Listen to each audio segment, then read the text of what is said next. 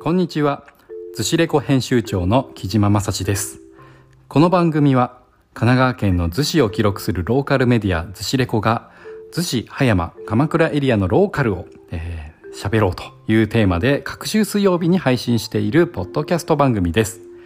はい。えー、前回の収録がですね、79回目、えー、池子の森の音楽祭ですね、こちらを特集したプレイリスト配信したんですけれども、はい、その月がですね、8月25日に配信予定だった80回なんですけれども、はい、こちらですね、ちょっと、えー個人的な都合によりまして、え1週間、ちょっとね、配信を延期させていただくことになりました。はい、申し訳ございません。はい。ということでね、はい、今回この収録は79.5回目みたいな感じでノリのノリで、はい、配信しようかなと思っているんですけれどもいやーちょっと最近のねことについて話そうかなっていう感じです。はい、いやあのパラリンピックね、はい、始まりましたね。はい、パラリンピックのね開会式の演出がね結構良かったっていうね、はい、評判がね、えー結構あるんですけども。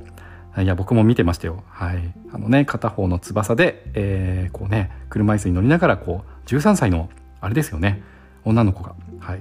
演技指導とかね演技の未経験の女の子があのオーディション公募でね選ばれた方が、はいえーまあね主役というか、はい、フューチャーされるような、えー演出でねプロジェクションマッピングであのね国立競技場をね、はい、なんか空港に見立てた演出だったりですとかもうねデコトラに乗ってきた布袋さん布袋寅泰さんがねはいなんかギターを弾いて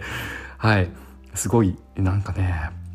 いや良かったですね。はい。なんか語彙力のなさが露呈しておりますが。はい。そんな開会式の中でですねいろんな BGM 使われたんですけども皆さんお気づきでしたか？池子の森の音楽祭のね、はい、出演予定アーティストのナンバーナインオーケストラのねナンバーナインの楽曲が、はい、一部使われてたりしてね。これちょっとねドキドキしましたね。はい。他にもねちょっとまああの個人的なねつながりのある方があのこの開会式の演出に関わっていたりってことでなかなかねいやまあ録画して何回もね、えーちょっと見てしまいました、はい、入場行進さすがにねこう倍速とかで見たんですけども。はい。そんな感じであのパラリンピックのね開会式をまあ皆さんと同じようにあの見ていました。という感じなんですけれども。はい。えっ、とですねあの、まあ、もう一つちょっと最近ねあのお話ししたいなというのがポッドキャストについてなんですけれども。はい、ポッドキャスト皆さんこの「逗子レコラジオね」今聞いていただいている皆さんはどんなプラットフォームというかねどんな方法で聞いていらっしゃるでしょうか、はい、Spotify ですとかね Apple Podcast とか Google Podcast とかね Amazon もやってますしね。あとは、えー、逗子レコラジオノートのね音声記事としても配信しているんですけれども。最近ね Spotify がねいや力入れてるんですよポッドキャスト。はい。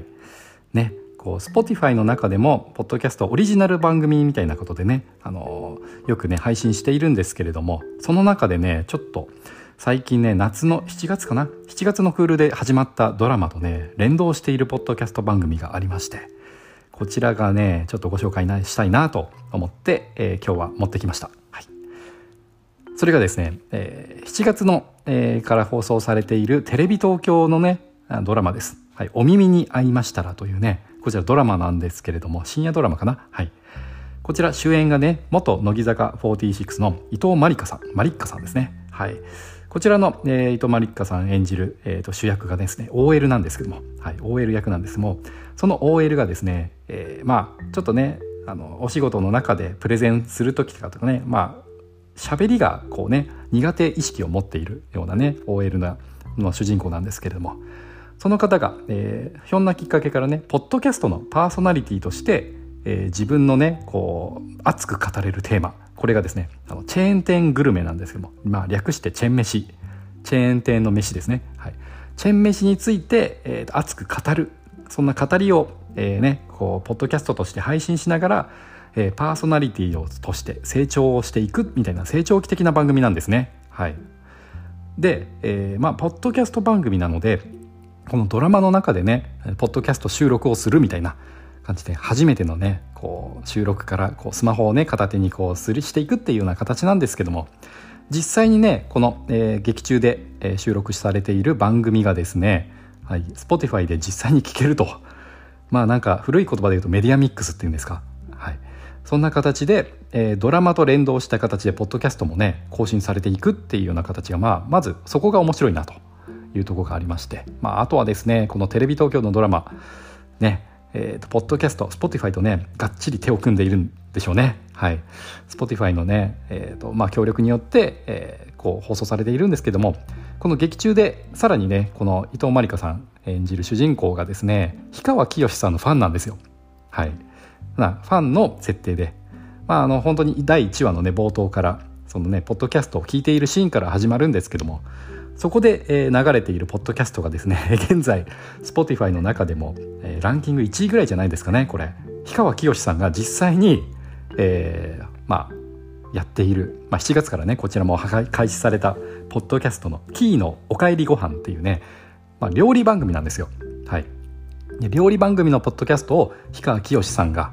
もうねあの氷川きよしという仮面を脱ぎ捨て自宅に帰ってきた後にこう自宅で料理する様子をねこうまあ一人のつぶやきですね。はい。一人のつぶやきを紹介しているっていうこの「キーのおかえりご飯っていう番組がですねこれまたやばいんですよ。やばいっていうとまた語彙力のねなさが露呈してますけども。これがねもう本当に完成度が高すぎてやばいっていうのとこの氷川きよしさんのこのねあの個性的な、まあ、最近いろいろなね感じで限界突破しているねあの氷川きよしさんですけども本当にねあのインスタグラムとかねこの番組ポッドキャストを聞いてね僕フォローしてもうねなんかファンになっちゃいましたね。この氷川きよしさんのインスタ最近をねすごくいい感じでナチュラルな感じでねはい追いかけておきたいなっておきたい追いかけていきたいそんなねキャラクターの氷川さんなんですけどもはい、キーのおかえりご飯ってことでね本当にあの何です何ですかねあのなんか料理番組なんですけどちゃんとしなきゃっていう感じじゃなくて本当に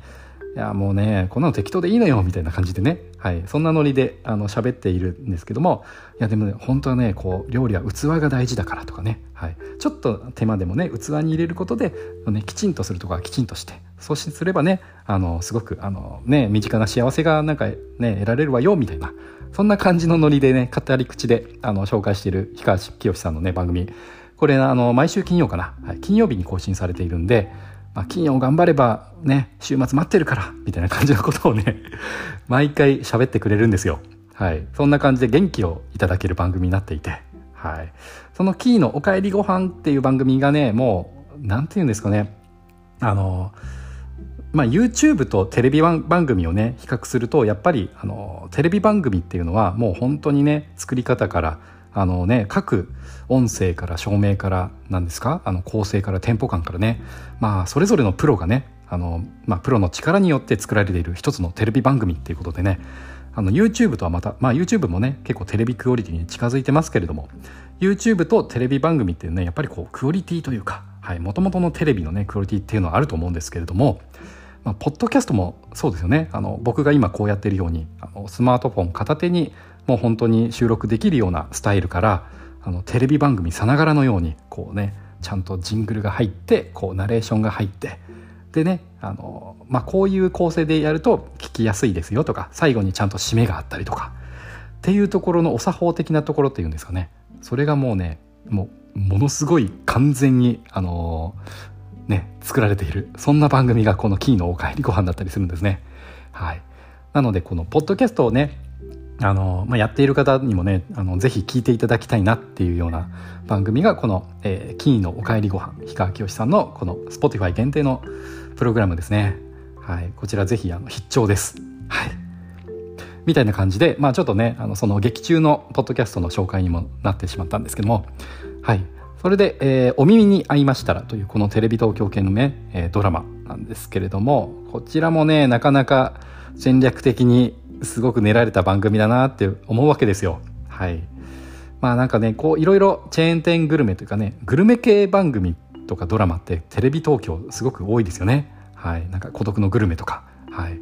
あとはね、えっ、ー、と、あの、佐藤二郎さんがやっていた、あの、なんかね、あの番組、グルメ番組もね、えー、結構好きなんですけども、ちょっとドラマの名前をちょっと忘れてしまったんですけども、Amazon プライムとかね、なんか Hulu とか、そこでも見れたかな。はい。佐藤二郎で検索するとね、多分出てくるんですけども、そういったなんか日常的なね、あの、グルメ、ね、あの、紹介の、はい。なんか、すごくコンビニグルメとかねそういったところとかねあの日常系の番組すごく増えてますよねはいそういうところもね抑えているようなこの「お耳に合いましたら」なんですけどももうエンディングでね伊藤まりかさんがこうね何て言うんですか恋ダンスというかあの逃げ恥みたいな感じでねあのダンスを踊っていたりとか、まあ、そういうとこも抑えてますよね。はい。でねこの毎回あのドラマもう結構ね67回ぐらい配信しているのかな？配信というか放送している番組なんですけども毎回ねラジオ業界のレジェンドと呼ばれるゲストが出演しているんですね。それも見どころだったりします。はい。まああの松屋のね牛丼とかねあの枯牛とかをフューチャーしてる回があるんですけれどもそのねパーソナリティと扮したこの伊藤まりかさんがね、はい、松屋について熱く語っているシーンこちらねあの妄想シーンみたいな感じなんですけどもまあね、自宅なんだけれども松屋のねの店の中で、まあね、こうマイクがあってそこで収録しているみたいな妄想シーンの中で、はい、吉田照美さんなんですよ、はい、松屋の店員に扮した吉田照美さん。ラジオパーソナリティとねあのもうレジェンドですね、はい、その方がですね、まあ、うんうんとうなずきながらこうねあの、まあ、その伊藤まりかさんをね見守っていると。いうような形だったり、生島博さんですとか、あの、クリス・ペプラー、こんばんは、ってね、クリス・ペプラーです、みたいな感じのね、クリス・ペプラーさんがこう、ちょい役で出ていたりっていうことで、毎回ね、あの、このラジラジオ番組ね、ラジオ好きな方だったらね、もう本当にあの知らない人はいないんじゃないかっていうぐらいのレジェンドの方々がちょい役で、出演しているというような感じの番組になってまして、はい、このお耳に合いましたらね、はい、ぜひあのお耳に合いましたらあの ぜひね聞いて聞きつつあのドラマもねあの Amazon プライムとか Hulu とか、まあ、結構ねあのそういったサブスク系の配信のね、えー、ところでも、えー、見れますのでぜひ見ていただけると、はい、いいかなと思ってます。はい。そんな感じで、ずしレコラジオ以外にも、ポッドキャストをね、聞くというね、習慣をちょっと、まあね、おすすめですよっていうような回だったんですけども、はい。このね、あの、また、僕がこの番組を、ね、2つを知ったきっかけというのがねあのこれもまたあのポッドキャストもなんですけども、はい、TBS ラジオでね「あのアフターシックス・ジャンクション」っていうねライムスターの歌丸さんですね、はい、もう歌丸さんがまあいろいろこうね映画とかカルチャーとか音楽とかねいろんなテーマについて、えー、ともうなんかねあの叩き切るみたいな そんなあのすごい人気の番組なんですけどもこれあのやっぱりポッドキャストでも配信されてましてそこで特集されていたんですね。はい、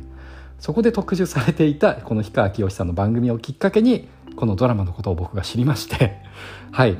まあ見事にはまったというような形でね。はい。皆さんにもハマっていただきたいなと思って、はい、今回ご紹介したという感じなんですけれどもはい